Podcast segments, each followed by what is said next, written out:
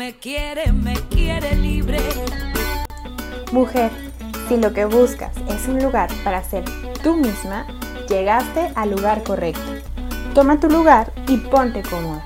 Estamos listas para comenzar. Esto es Operación Bla Bla. Bienvenida.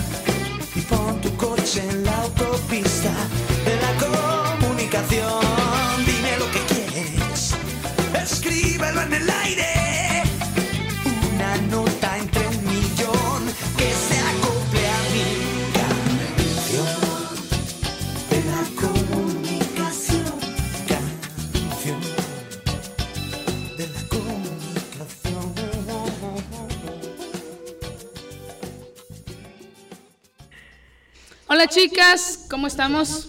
Muy bien, ahí con eco. Hoy tenemos eco. Este es el programa número 100. Hoy Sí. todo puede suceder. Si de repente nos escuchamos de más, nos escuchamos de menos, ustedes no se preocupen. Y si salimos del aire, nada más nos avisan. Exacto. Sí, por- Espero que no, ¿verdad? Es que el, el- siempre en, en los números eh, que Así son como como, cerrada- emblemáticos, siempre sucede algo. Así que el día de hoy venimos abiertos a que todo puede suceder. Venimos tan flexibles para que todo fluya. Exacto. ¿Sí o no, Marianita? Sí, sí. Espero que no, espero que mi internet esté bien, que no se vaya la señal, pero, pero sí, todo puede pasar. Espero que sí. Espero que, que este programa número 100 sea emblemático por cosas buenas. ¿Sale? Sí. Pues chicas, ¿qué estamos el día de hoy? 10 de octubre. Ah, sí. sí. Increíble. Sí, qué rápido. Increíble, pero ya estamos eh, llegando al término del año. Sí. Ya todo el mundo anda ahorita alborotado por eh, el Día de Muertos. Bueno, no por el Día de Muertos, por el pan de ajá. muerto. Bueno, Sí. están alborotados por el dichoso Halloween. Aquí no se festeja eso, pero bueno, está bien. No. sí, Ay, pero- yo sí, me encantan los disfraces. A mí me gustan los disfraces, pero realmente no es de aquí. Marianita ya nos platicará también cómo anda la gente allá. Allá, sí, eh, allá sí, allá sí. preparados. Emocionado. Sí. Y allá que de todas maneras creo tienen fiestas como muy particulares, relacionadas con estas fechas, pero muy particulares. Sí. ¿No? Sí, pero ya, ya nos platicará en otro programa más adelante. Sí. Por lo cómo pronto, con eso. por lo pronto, este, yo nada más les hago el señalamiento y recuento de que por si no se acuerdan o no les había tocado, justamente en estos días, pues ya se están cumpliendo dos años de transmisiones. Nosotros los encerramos como programa número 100. Digo, todavía no llega el mero, mero día, de, pero ya estamos cerca de cumplir los dos años de transmisiones y es algo como, como increíble Un aplauso. Bravo, nosotras. por habernos aguantado tanto Sí. tiempo. Ah. ¿Quién, nosotras? En- en- entre nosotras y el público a nosotras, ¿no? Aquel chavo de controles tuvo que cambiar, imagínate, no, no es cierto. Ay, sí, es cierto. Cambiamos, pero es el segundo, ¿no? Nada más. Sí. Fíjate que estaba tratando de hacer memoria quién es el que nos acompañó en la primera emisión. Ah, pues, Por- lo por- más probable es que haya sido Ixbalanque. Eh, Yo creo que sí. Yo, yo creo que fue el primero y después llegó Carlos, según yo, Ajá. y ahora tenemos a Yair. Así Sí. que Está, mira, ni respira porque no quiere que algo malo suceda. Sí. Pero aquí estamos todos contentos. Sí. Pues, Marianita, ¿qué tema tenemos el día de hoy a tratar, a platicar? Hoy es la voz de la radio. La voz de la radio. ¿Y cómo por qué? A ver, Ajá. explíquenme. A ver, Porque se queda muda Pues de la emoción. sí. queremos eh, hablar un poco de la historia tanto de la radio como de la radio por internet, porque gracias a esa historia que hay antes de nosotras es uno de los motivos por los cuales hoy podemos nosotras tener un espacio para hablar de diferentes temas, ya sea enfocados a mujer o temas en general. Entonces es importante conocer un poco de, de esa historia y saber por qué es que estamos hoy aquí en este programa. Muy cierto. Me gustó, me convenció. Sí. La verdad es que sí es cierto, porque si te pones a hacer un poquito de recuento, eh, ahora ya se nos hace un poquito más normal, ahora que estamos más acostumbrados a escuchar los podcasts, la radio en internet, que tenemos muchos medios alternativos en los cuales prácticamente cualquier persona con acceso a los medios puede expresarse, este sí, nos resulta como muy común, como muy, ay, o sea, qué chiste tiene, ¿no? Casi, casi. Pero la verdad es que sí tendríamos, eh, pues un poquito por orgullo y otro poquito por, por tener ese conocimiento de todo lo que se ha tenido que atravesar para que, como dice Mariana, estemos nosotras aquí en este momento, Sí. que hayamos tenido la inquietud, que una cabecita inquieta ahí tuvo la inquietud y, y, eh, y, pues hizo esto, ¿no? De, de convocarnos, de animarnos, de encontrar un espacio donde nos dieran chance de, de estar haciendo estas transmisiones y que aparte de eso, muchas personitas que nos conocen o que nos conocieron en el camino o que alguien los recomendó para que escucharan, este pues a ustedes que están del otro lado de estos micrófonos, escuchando lo que nosotras queremos compartirles o expresarles cada semana. Sí, la verdad es que sí, fíjate, me, me hiciste recordar y Mariana no me va a dejar mentir. Eh, ahorita es muy fácil escuchar radio, ¿no? Ya sea radio por internet o la radio comercial, tú agarras tu teléfono, pones la estación y, y tan fácil, ¿no? La liga que te lleva a ese programa. Pero, por ejemplo, eh, cuando yo era niña, eh, mi mamá tenía y tiene hasta la fecha un radio que no funcionaba si no le ponías pilas.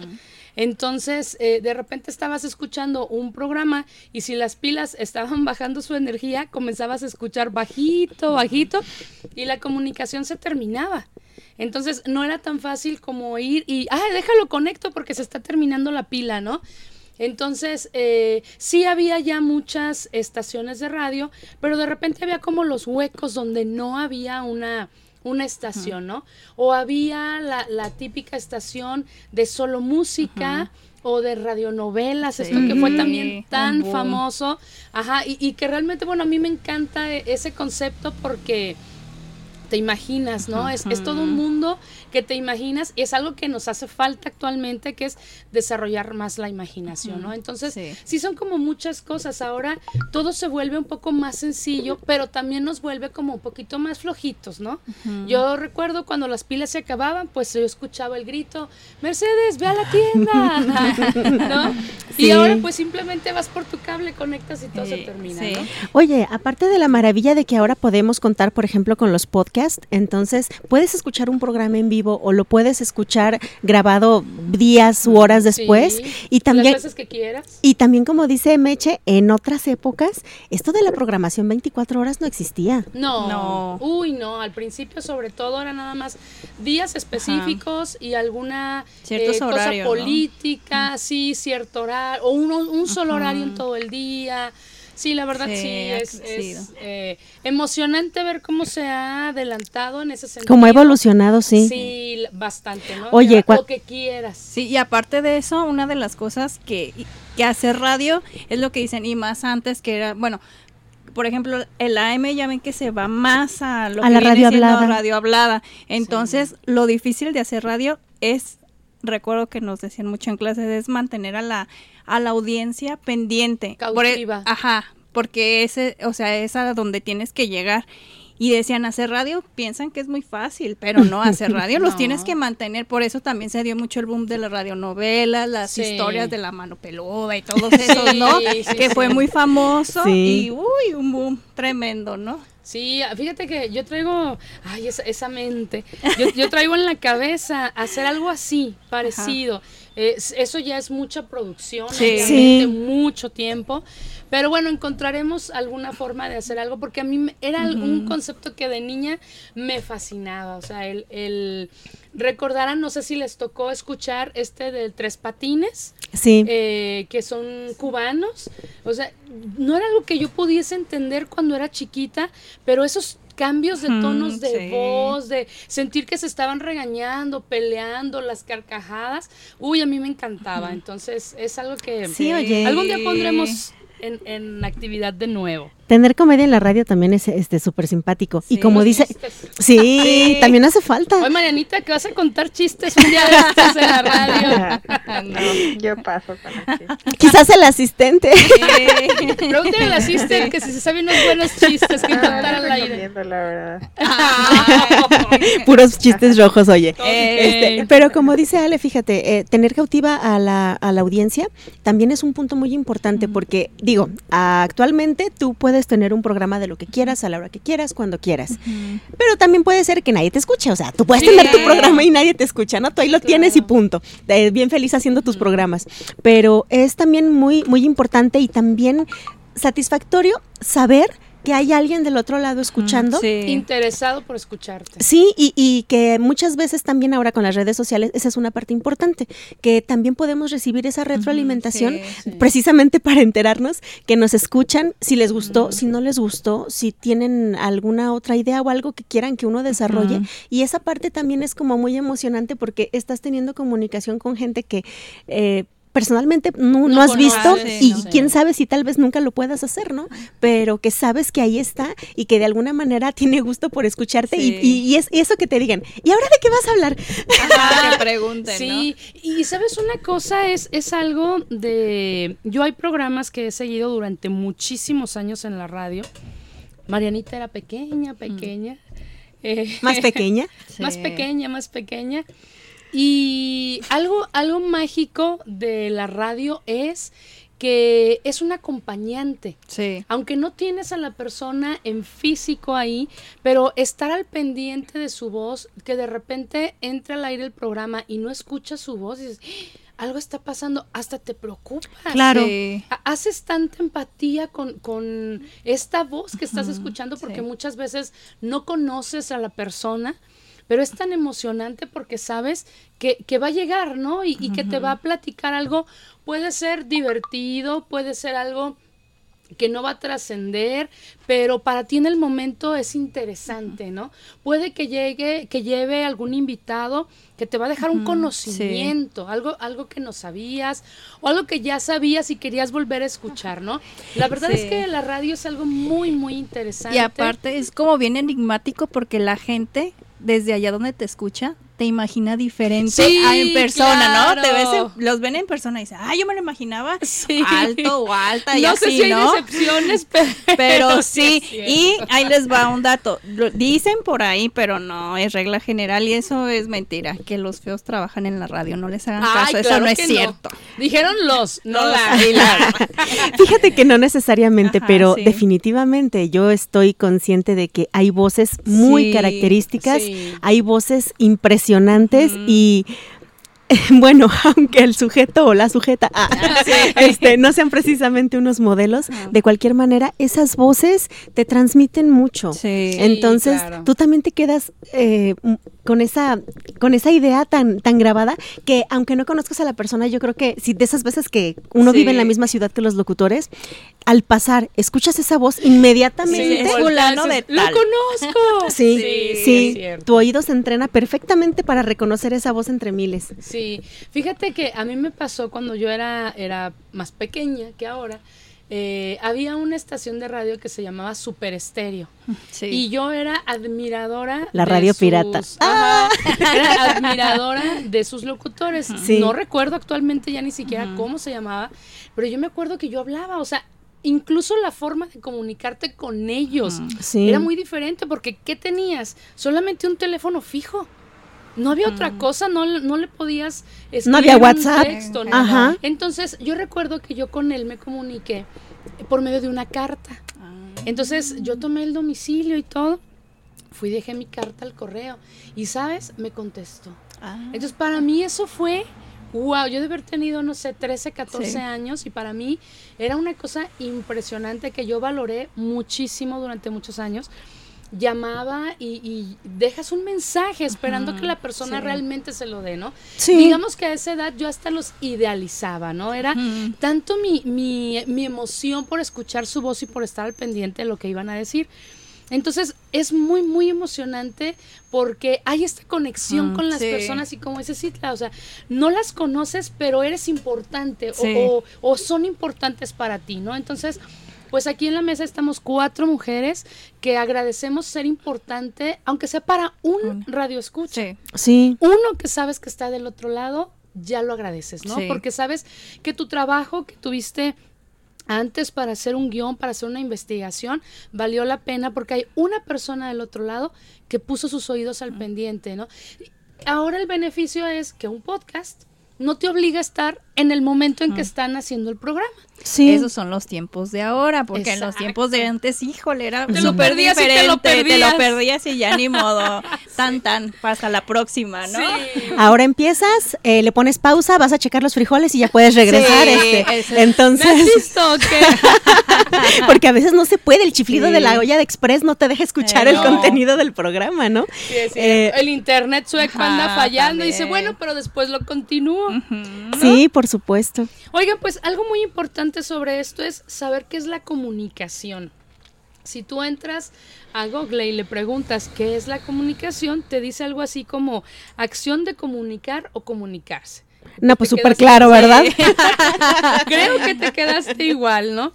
Así de gracias, Google. Ajá, sí. un, un po- algo un poquito como más eh, complicado que te hace entenderlo más o, o más desmenuzado, dirían por ahí. Dice, transmitir información de un emisor, que es quien produce la información mediante señales, palabras, movimientos, ruidos, escritura, etcétera, a un receptor, que es quien está Sí. recibiendo, ¿no? ¿Y cuántas cosas nos ha pasado que nosotros decimos una cosa y la persona lo entendió completamente diferente Sí. a lo que queríamos decir, ¿no? ¿Qué vale el tono de la voz? ¿Cómo te mueves? Si estás viendo a las personas. Si estás hablando Sí. cerca del micrófono o no. Ajá. Nos también. ha pasado, andamos un metro alejadas. y luego, ¿por qué no se escucha? Sí. Ah, O la velocidad que utilizamos al hablar también. Si de repente se agarra uno, pues como Spiri González, ¿verdad? Y, y de repente Cierto, alguien más lo hace más lento, pues todo eso influye. Sí. La comunicación humana ha tenido a través de los siglos una gran importancia, ya que es la única manera que existe para unir a los hombres, a los humanos. A mí esto me encantó. Sí. Porque es cierto, si no te comunicas, te apartas, te aíslas. No sabe, el otro no adivina lo que tú estás pensando, ni lo que estás sintiendo. Sí, como acabas de decir, Meche, sí hablando. Ajá, Sí, hablando, a Las veces no. cosas se complican. Sí. Cierto. Sí.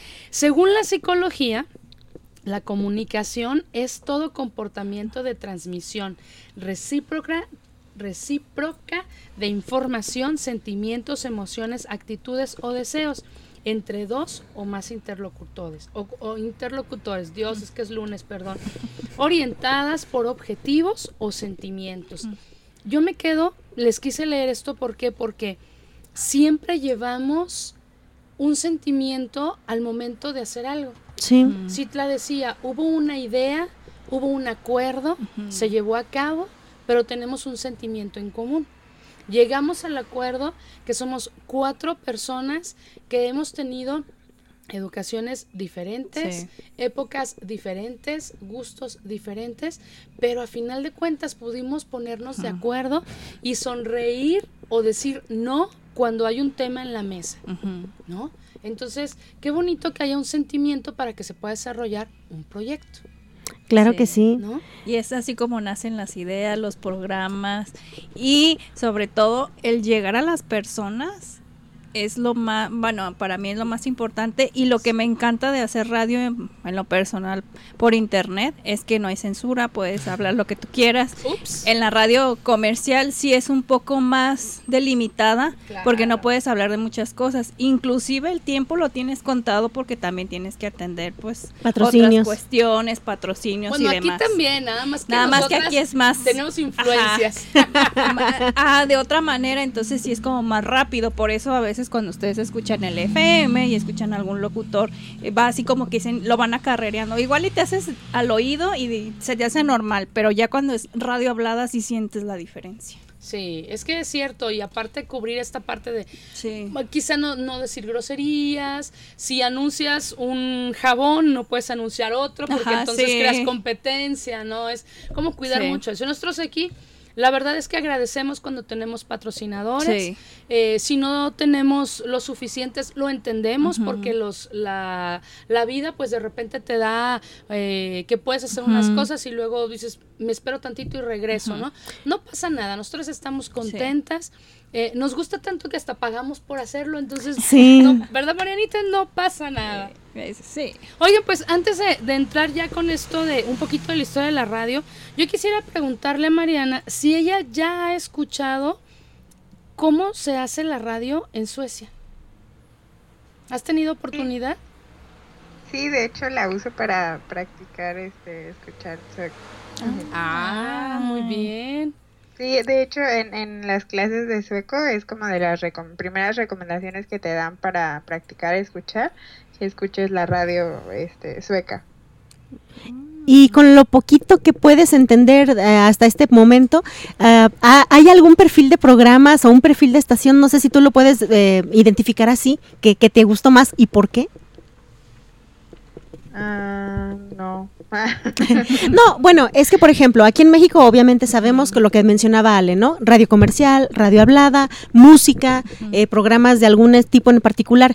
Uno asume que en todo el mundo el radio se hace igu- la radio se hace igual, pero no sé si tú has podido identificar un poquito estas diferencias o, o cuál es tu experiencia. Sí, igual hay, hay con programas como por ejemplo de música y hay programas informativos como tipo noticias. Y bueno, son los dos que yo he ubicado, supongo que hay más, pero son los que yo he escuchado porque se me hacen como más sencillos que cuando se ponen a... Supongo que también como muchos eh, programas donde hablan de un tema en específico, pero como eso todavía se me hace como complicado, entonces me enfoco como en lo de las noticias y en la parte de como de la música un poco. Lo que también hay mucho son podcasts y eso sí puedes encontrar por podcasts desde específicamente de clases de sueco hasta de cualquier tema que te imagines. ¿Cómo rascarse la panza sueca en un día soleado? Sí, o sea, casi, casi, sí. Ok, Mi panza tienen, oye. Eh, no. quién sabe, no sabemos. A lo mejor sí. Pues muy interesante. Vamos a hacer un pequeño corte musical para regresar ya a hablar un poquito sobre la historia de la radio, la radio normal, digamos, por etiquetarla. La de convencional. forma, Sí. sí, la que siempre hemos escuchado, AM/FM. Y después para hacer el, el cambio a- al movimiento tan grande que ha sido la radio por internet. Sí. Así que cantemos, escuchemos y regresamos.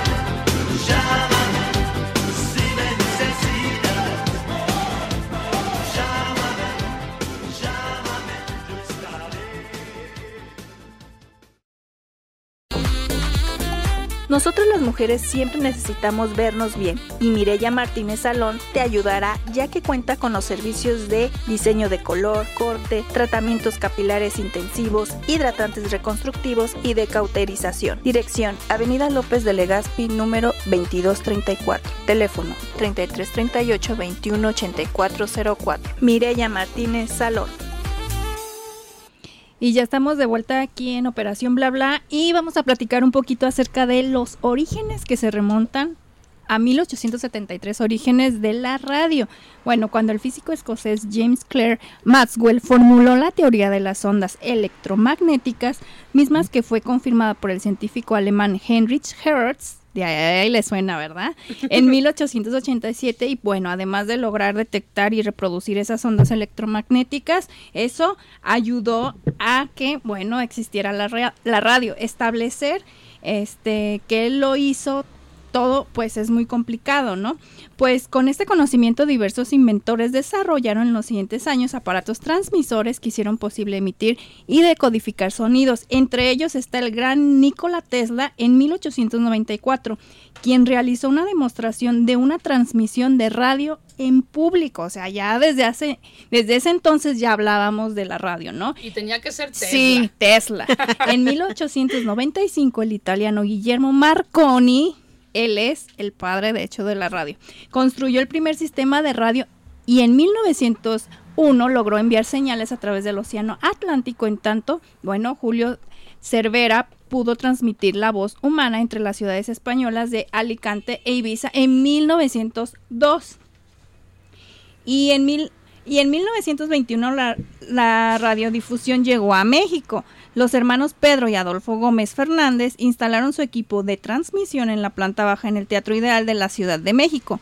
Y bueno, también en Monterrey, Constantino de Tarnava lanzó el 27 de octubre de 1921 su emisora, emisora perdón, T- TND, Tarnava Norte DEM que estuvo al aire algunos meses. En ambos programas las primeras emisiones fueron musicales con la presencia de declamadores.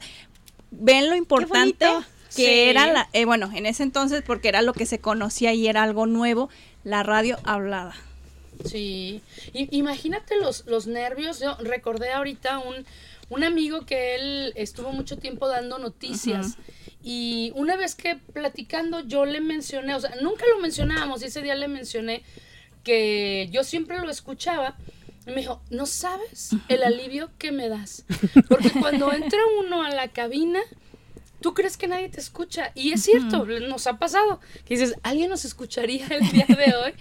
Entonces, imagínate en ese entonces donde ni siquiera la gente estaba familiarizada con eso. Ajá. No, no, no. Sí, que, di- po- po- pues, perdón. sí, es de emoción, es lunes. emoción. Este, podríamos decir que en aquel entonces igual no había mucha audiencia porque la gente ni siquiera tenía No en mente sabía. que existiera No, un radio, sabía. así como ahora por la sobreexposición y la Sí. sobreoferta que hay, de repente también tú dices, ay no, ya no quiero escuchar más que pura música, ¿no? Adiós radio. sí, precisamente como ustedes dicen, justo por lo experimental que era y porque estaba empezando, entre 1920 y 1930 la radio aquí en México fue principalmente experimental.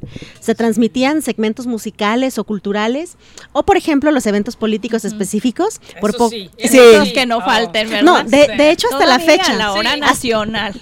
Bueno, la hora nacional, digamos que tiene algo que tú, Sí, tú el quieres Sí. escuchar. contenido. Pero Aparte. más bien me refería como programadora de radio que en alguna vez me tocó. sí. Este, e- esta cuestión de que tienes cuotas que cumplir Sí. con el gobierno. Entonces, tienes que poner spots de gobierno cada determinado tiempo. Ah, sí. Tienes que poner información gubernamental cada determinado tiempo. Y pobre de ti si no los programas. A tal porque hora también. si no, salen la- si no salen al aire, como te están monitoreando, si no salen al aire en la, en la radiodifusora que tú estés, en la emisora, eh, es una multa. Entonces tú tienes que estar sí. cubriendo estas cuotas. Así que lo político tenía que ser como que de fuerza, ¿no? Sí. Y a la fecha, eso no, se- eso no ha cambiado. Aquí eso no se usa. Para que veas, aquí Sí, no tenemos ese problema. En esos años, como les decíamos, surgieron estaciones que pues luego se convertirían en referencia, que ahorita todo el mundo las recuerda, las ubica, aunque no las hayan escuchado en vivo, ¿no? Eh, por ejemplo, la emisora de la fábrica de cigarrillos El Buen Tono, así se llamaba, a la que le asignaron las siglas XEB que hoy es la D Grande de México. Ellos iniciaron operaciones en septiembre del 23 y pues es de las más antiguas del país. Fíjate, el 20. Imagínate, mi abuelo ya había nacido.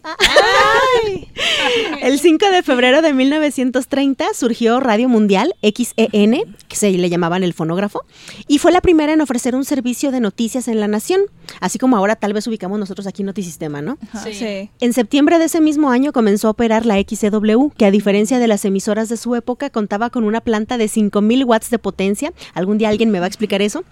con lo que logró un alcance nacional y más allá de las fronteras. Era escuchada en Centro y Sudamérica, de ahí que haya tomado el lema de la voz de América La Latina, desde México. Y en la década de los 50 del siglo pasado, con la llegada de la televisión, la radio experimentó una caída en el gusto de la gente y en la captación de ingresos, porque obviamente lo nuevo era la televisión y pues todo el mundo nos todo fuimos, mundo ¿no? A la Sí. tele. Porque precisamente lo que comentaban ustedes al principio, escuchar eh, voces, eh, escuchar personas que te acompañaban era pues muy muy padre, pero ahora el hecho de poder verlas y de poder estar así como Mejor. Sí. metidos en la cajita mágica, pues claro que cambiaste de cajita, ¿no? Sí, Sí. pero fíjate, o sea, el, el, o sea, el beneficio, digamos, sí, ¿no? Vamos avanzando en tecnología, pero la radio, como solo ves, te desarrolla la imaginación. Sí. Desde el imagínate cómo es la voz que estás escuchando, Sí. ¿no? Sí. Y la televisión no, y la televisión, o sea, con la radio te puedes mover para un lado, para el otro y estás escuchando. Y la televisión no, fue algo que nos mantuvo cautivos, Sí. sentados ahí. Te obliga. Y luego no había control, así Sí. que Sí, era lo bueno. Aparte de eso, que antes las voces, en ese entonces de lo que ya nos comentó Citlali, eran como muy específicas. O sea, cier- cierta voz, y más o- en hombres, ¿no? sí. Hablando en, en el género masculino, ellos tenían que Había un perfil. con ciertas características. Ahora ya no, ¿eh? Ahora ya eso ya no. Como hablen. Pues de hecho, déjame te Sí. digo, yo creo que no toda la gente lo sabe, pero de, todavía hasta hace un par de décadas era obligatorio para poder estar así como nosotras frente a un micrófono, era obligatorio que contaras con tu, lic- con tu licencia Sí. de Ah, sí. locutor y tenías que ir a emitirla a México, nada de que a cada estado, tenías que ir a hacer tu examen a la Ciudad de México para que te dieran esa licencia. Sí, de hecho a mí me tocó hacerla, pero no fui a México, la hice en un, tuve que mandar el demo Ajá. y sí me mandaron mi, Tu licencia. Mi licencia, algo así pero- como tu cédula. ajá, pero después de eso ya dijeron que no era obligatorio por lo mismo de que ya podía hacer cualquier voz. Pues es que ya es abierto. Nada más que des- eh, es afortunada y desafortunada Sí, a la claro. vez, porque, por ejemplo, antes cuando se tenía esta certificación, se aseguraban de que las personas tuvieran léxico, tuvieran cultura, Sí. tuvieran voz, tuvieran muchas características que abonaban a la, a la cultura de la gente que los escuchaba, Claro. ¿no? Y ahora, hay que me disculpen porque yo sé que a muchos les van a gustar, pero ahora cualquier locutor de la que buena y de la mejor pueden, este, pues sí, lo siento. Sí, no, es que es cierto, los escuchas hablar y dices, ¿qué? Bueno. de repente uno sí se... ah, bueno, la- voy a hablar a título personal. De repente a mí sí me molesta un poco porque tú dices, precisamente parte de lo que ocurre aquí cuando la gente te está escuchando es que tú puedes educar masas, dependiendo quién, de quién, eh, quién esté del otro lado, ¿no?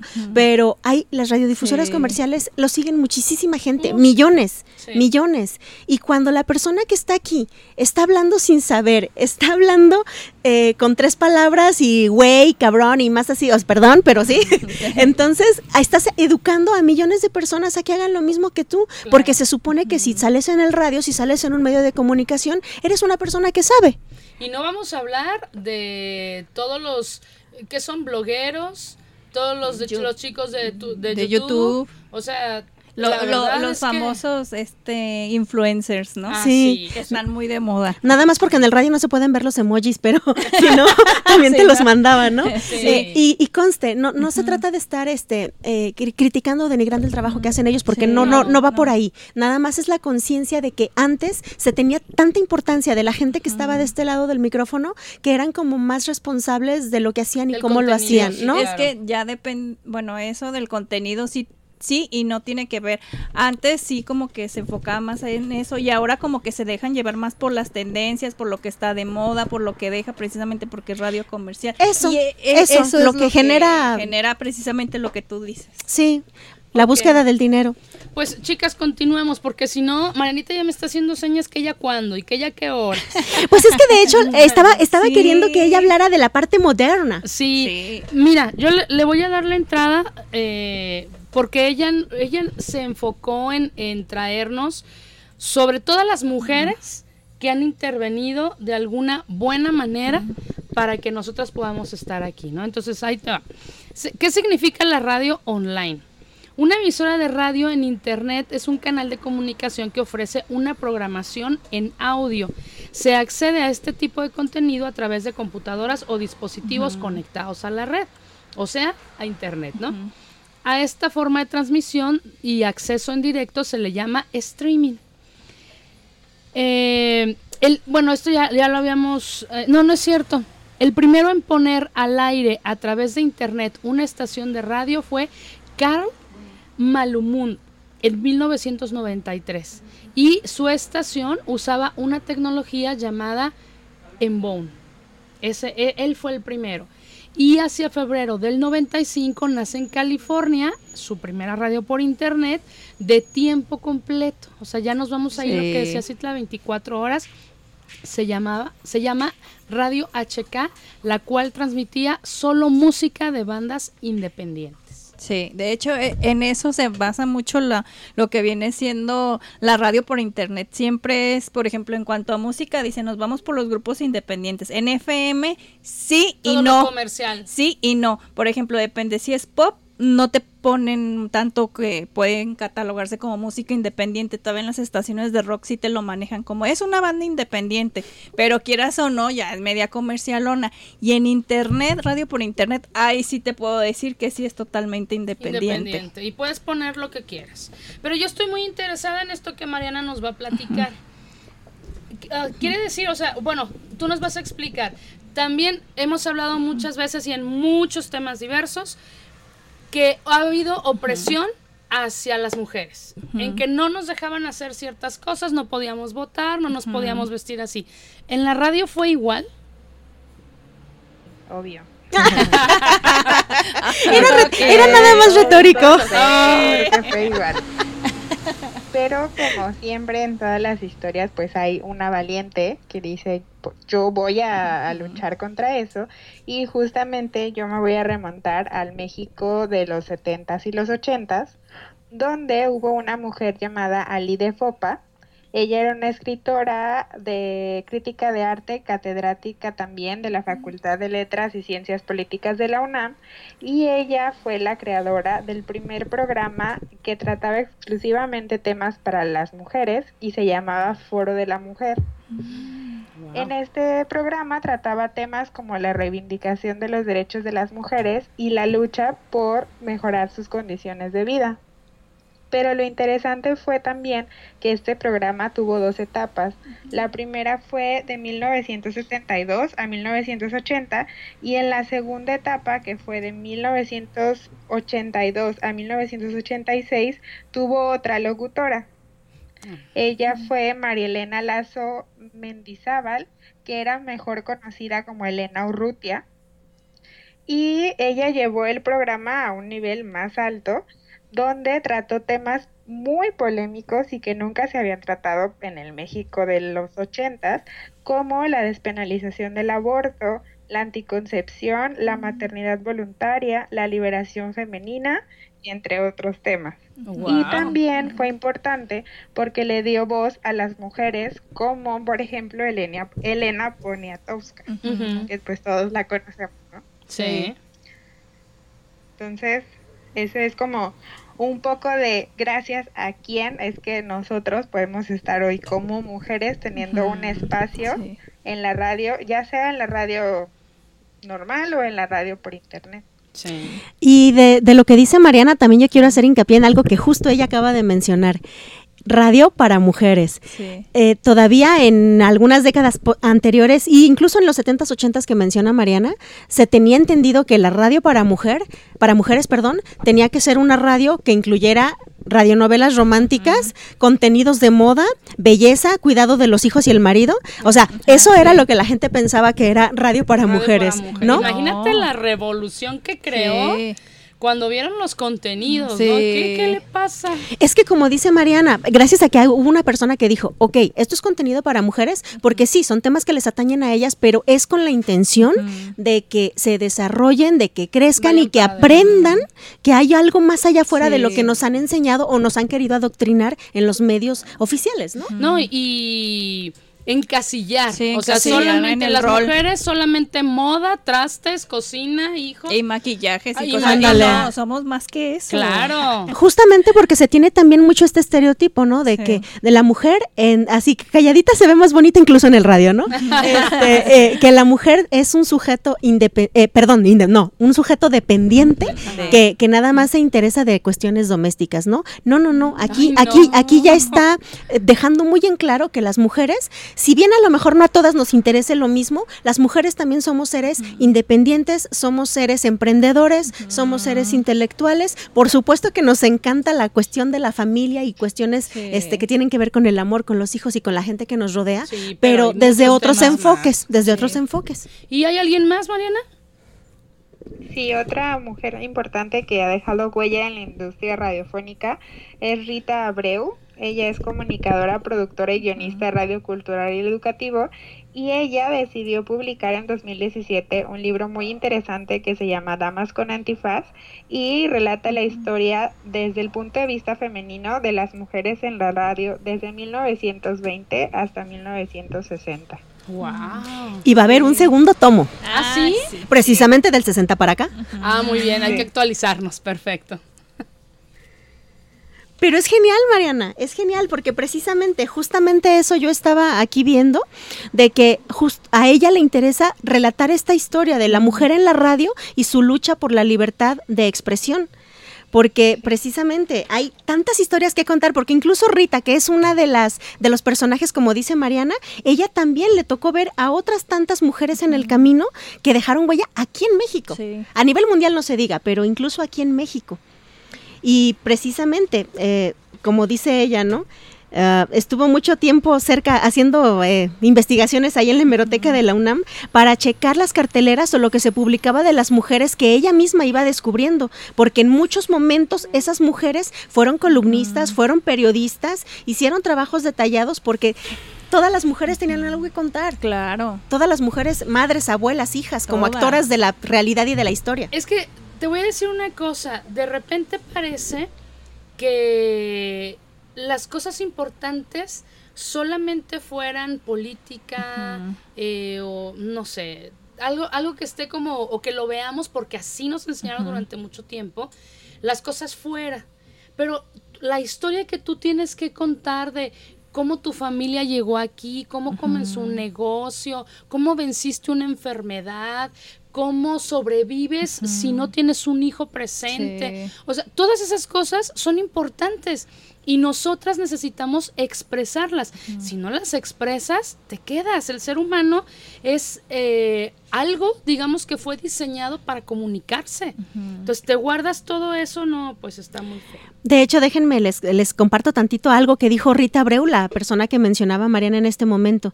Dice, la radio puede ser el indicativo de todo lo que se tarda un proceso. Sí, De no, to- es que es- La historia de las mujeres, ¿no? Del Sí. 50 para acá, por ejemplo. Eh, precisamente menciona que en el libro que todavía no ha salido, dice, eh, eh, es un indicativo de cómo las mujeres estamos justo ahora, de por qué venimos desde los años 80 con la expori- ex- evolución que tenemos, cómo ha evolucionado la mujer en el Sí. micrófono, al frente de un micrófono, de la misma sociedad y de la transformación que se nos ha obligado a tener. Porque muchas empezaron en cabinas sin cámara y ahora se han vuelto mujeres muy conocidas. Por ejemplo, tienen el caso de Marta de Baile. Sí. Se puede decir que antes tuvieron antifaz y ahora no tienen ningún velo que las cubra, al contrario, las redes sociales a veces las sobreexponen. Pero esto es muy importante, ver que las mujeres están sin mayor problema en las emisoras que quieran y que no se conforman con que les digan qué tienen que hacer y cómo, Sí. sino que ya llegan seguras porque llegan preparadas para tomar un tema bien asentado en su conocimiento y en todo lo que significa abrirlo y debatirlo. Sí, Y sobre todo también, por ejemplo, en la radio, uno pensaría que hay ciertos cortes en la radio que que dirían uno, ay, pero es que es radio y no las ven y ya con las redes sociales ahorita sí las ven, entonces a veces sí se ve como que en la ra- en la misma de ciertas radiodifusoras como que la- las mujeres aún todavía tienen ese como de objeto, ¿no? Y eso dices, chin, hemos avanzado, pero creo que no lo suficiente. Sí. Oigan, eh, estoy intentando, ahorita que, que Mariana estaba hablando sobre las mujeres en la radio, ¿ustedes recuerdan un programa que ha- hacía una mujer y ella fue muy conocida. Tenía algo que ver con esto del corazón. Eh, no recuerdo si era... eh, ay Dios, fue... Que, que hasta se hacía la, la- como la burla. Eh, como de que mandabas tus cartas y ella daba consejos sobre Pues, cuestiones que sí. tienen que ver Creo con que de hecho por eso salía aquello de la doctora Corazón. Ah, Sí, ella, pero, Doctora la Corazón. doctora Corazón, exactamente. pero ahorita no me acuerdo yo del nombre. Ahorita, ahorita se los, se los vamos a, a decir porque ella fue una mujer que dejó también una gran historia dentro de, de aquí del radio.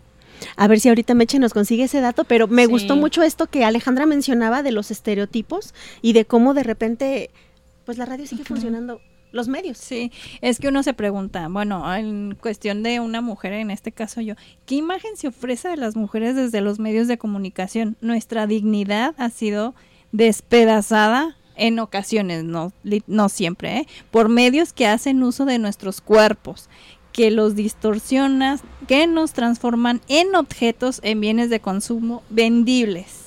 Esta es eh, una frase de Kamla Bashin, feminista hindú. Y de cierta forma sí tiene toda la razón porque ahí les va. Se nos vende como posible y deseable la imagen de la mujer profesional que mantiene una maratónica jornada de trabajo en su despacho, al que ha llegado tras despedir con un beso a sus niños en la puerta del colegio y desde el que regresará a su casa muchas horas después del ánimo suficiente para hablar con su pareja, poner en orden todos los resortes del bienestar doméstico y llegar a la cama tan perfecta, bella y bien peinada como cuando deslumbró a propios y extraños al comenzar el día.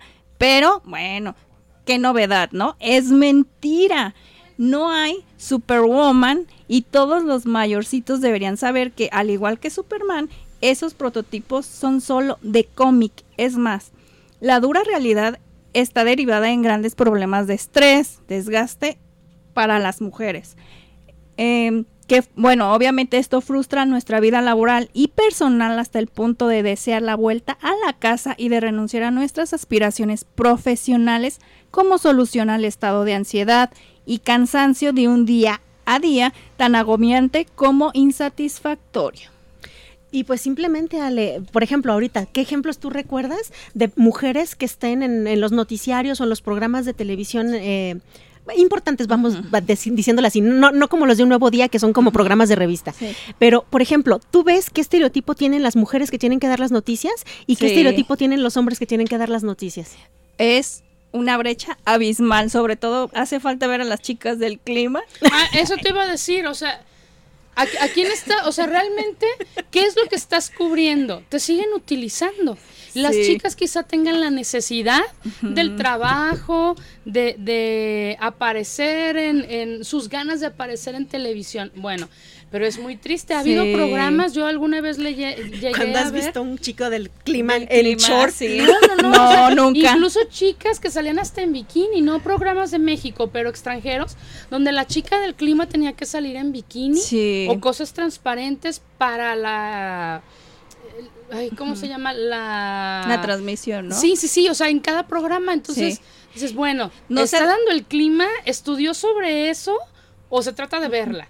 Y es, y es lo malo, que igual y puede lucir muy sexy y tener el conocimiento, pero creo que no hay necesidad de que se vista tan sexy para dar el clima, ¿no? Claro. Bueno, O por ejemplo, ot- otro ejemplo súper bueno que tenemos aquí en México, mira, yo no estoy criticando el hecho de que tú eh, hagas algo por tu organismo y tu imagen, que las conserves, no tengo ningún problema con eso, pero para que una mujer fuera creíble dando deportes, mm, transmitiendo información deportiva, eh, esta chica, Inés, Inés, ay, ¿cómo Gómez se Gómez, No, no, no, esa no es. Inés, sí, ya sé, Inés. Sainz. Inés Sainz, gracias. Sí.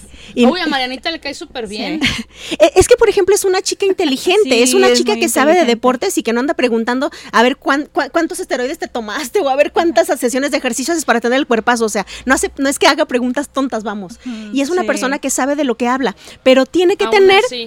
Pero le, le exigen que tenga que tener una imagen Una y un imagen. cuerpo para que la puedan poner a cámara. O sea, sobre que no hay, en tele. que no hay credibilidad de que una mujer también pueda saber de deportes. Sí, ya sé, no somos el 90% de la población, Sí. pero, pero hay mujeres que saben de deportes, les gustan los deportes y no por eso tienen que estar enseñando el cuerpo para poder dar una nota. Claro. Por- Pero bueno. Porque Inés Gómez Mont sí fue la que se, Sí. disfra- se disfrazó de novia Ay, para ir a entrevistar a un, a un cuate de fútbol americano, pero ese es otro Esa es rollo. otra historia, sí. Son dos Ineses muy Ajá, diferentes. sí, no, pero la verdad es que Inés, la que mencionas, Sainz, fue- Sainz. Sainz, ándale, gracias, se me fue el apellido. Eh, sí, eh, la verdad, ella sí está, se nota pues las tablas y que está muy bien preparada, ¿no? En Y sus que le gusta. Y que le encanta lo que hace. Sí, Y porque pues, por ejemplo, si hay otras chicas que se nota que las mandaron a fuerzas a cubrir lo deportivo. ups. No, o que no saben. Ajá, Real- también. de repente pasan hasta vergüenzas, ¿no? Lo, sobre todo, por ejemplo, en el fútbol americano, alguna vez nos tocó ver que, que los chicos hasta abusan de ellas Sí. en el sentido de que les hacen bullying, ¿no? Porque Sí. se dan cuenta que no tienen ni idea, que tienen hasta miedo porque son chaparritas, ellos son altos, grandotes. Entonces, eh, es triste, pues, pero fíjense que tristemente no encuentro el, dac- el dato de- de De nuestra Es querida de la doctora doctora Corazón. Corazón. no, se los vamos a deber. Le voy a pedir a Marianita que, que lo publique en redes sociales porque es un tema muy interesante. Ella logró hacer con ese programa cosas muy eh, revolucionarias, digamos, en la cuestión de que ella se encargaba de todo lo que tenía que ver con, con cosas Con del el corazón, corazón. de sentimientos. Era como tu coach emocional y a lo mejor hasta la hizo de Celestina de repente, Sí, ¿no? Sí, de hecho tenía hasta columnas, no sé si en revistas o periódicos, pero la gente le escribía. sí. Y por favor, dame un consejo, es que está sucediendo esto, está pasando lo otro. Entonces, ella se dedicaba a eso, pues.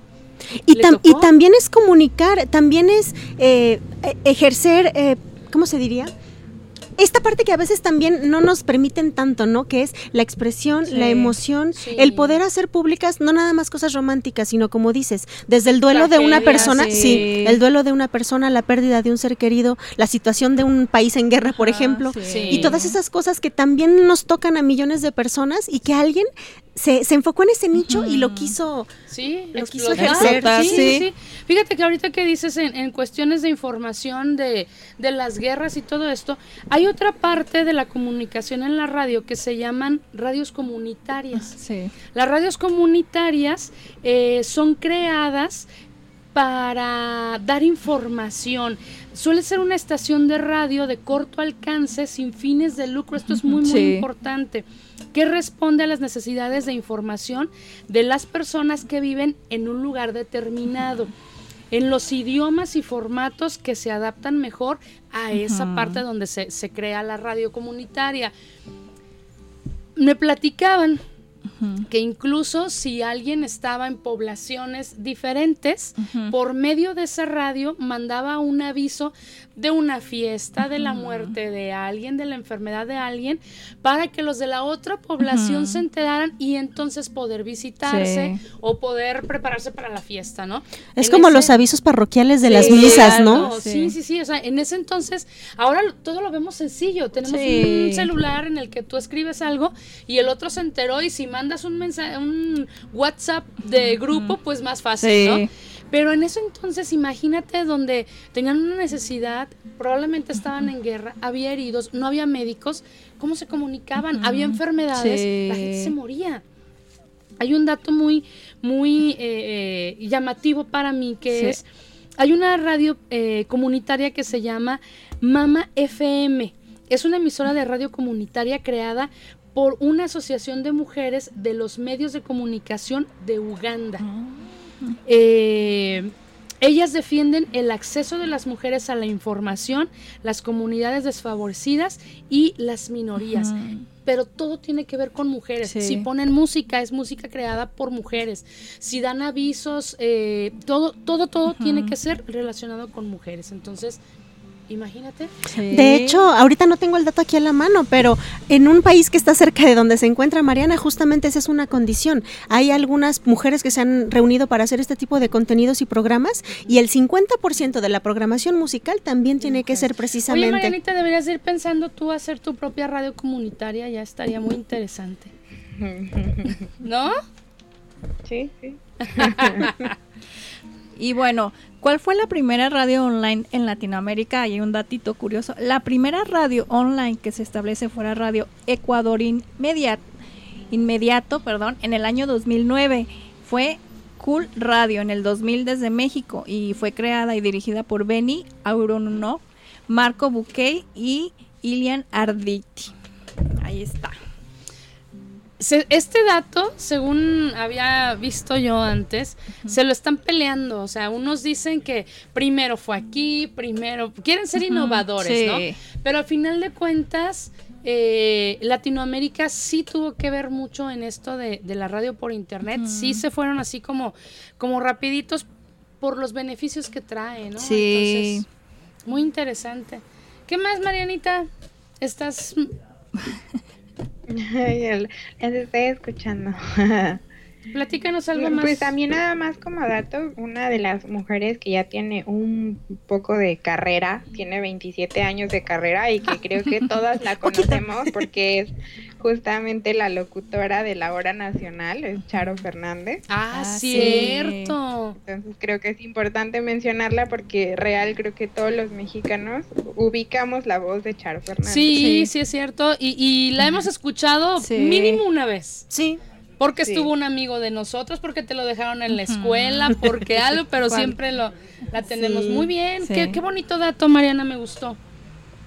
Pues de hecho, ya por bueno, una de las cosas últimas que podría yo decirles es que recordarles que con el propósito de compartir información, dar voz a las mujeres y hacerlas visibles, además de reflejar sus problemas, necesidades e intereses, en la última década justamente se han, registrado múltiples esfuerzos de grupos de mujeres dedicadas a la comunicación y a la promoción de los derechos de la mujer. Estos grupos se han encargado de construir y emitir mensajes fieles a la realidad social y de interés para las mujeres. En ese quehacer, afortunadamente, las nuevas tecnologías de información han jugado un papel fundamental.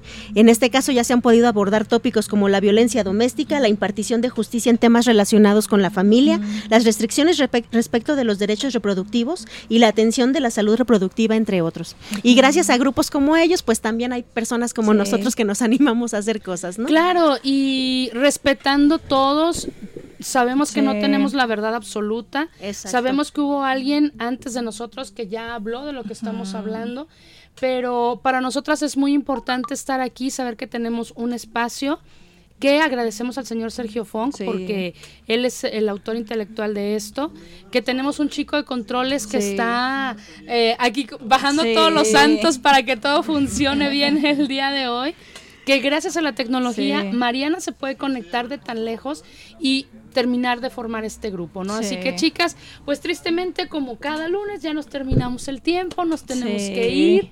Qué triste es. Sí. Es triste, pero la felicidad de que nos encontraremos el próximo lunes y que agradecemos profundamente a todo el universo y todas las Sí. fuerzas que conspiraron para que nosotras cuatro estuviésemos aquí celebrando hoy nuestros 100 programas. Desde el programa 1 ya hicimos un cambio. Sí. Entonces, vamos por 100 programas más para seguir haciendo nuestro cambio. Nos vamos a equivocar, vamos a decir una cosa por otra. eh, vamos a llegar un lunes donde venimos tristes, eh, contaremos algún chiste, haremos cosas mal, de gusto de, de muchos, disgusto de otros, pero aquí vamos a estar porque se trata de no rendirse, se trata de seguirlo haciendo y de intentar dejar un granito de arena Sí. que beneficie al mundo. Es parte de, de- de hacer radio en vivo. Claro. Personas reales, programas reales. Marianita. Sí. Y realmente Mariana nos va a despedir el programa el día de hoy. Sí, tan reales que se va la conexión a internet y se Sí. quedan congelados y lo escuchan, pero aquí estamos cada lunes o tratamos de estar al menos cada lunes. Sí. Y pues gracias a todos los que nos escuchan cada lunes, también los que escuchan nuestro podcast. Y la próxima semana, justamente el 19 de octubre, es nuestro segundo aniversario. Eh. Entonces, seguramente tendremos un programa muy especial el próximo lunes. ¡Ay, qué Ay, emocionante! sí. Ok, pues así quedamos entonces. Vámonos, chicas. Esto fue Operación, Operación Bla, Bla Bla. ¿Tienes problema de conducta con tus hijos o sientes que tus padres no te entienden? No te preocupes. En Asesoría Integral para la Familia AC Núcleo de Psicología te pueden ayudar ya que cuentan con los servicios de psicología a niños, adolescentes y adultos, alternativas naturales como masajes, homeopatía, terapia floral, capacitación profesional en diplomados, certificados orientados a la salud mental. Teléfono 3314 44 9309, 3311 71 58 40 y 33 36 14 9101. Dirección Prisciliano Sánchez 643, esquina Confederalismo, zona centro. Encuéntralos en redes sociales como Asesor Integral para la Familia AC en Facebook, AIBAF AC GDL en Instagram.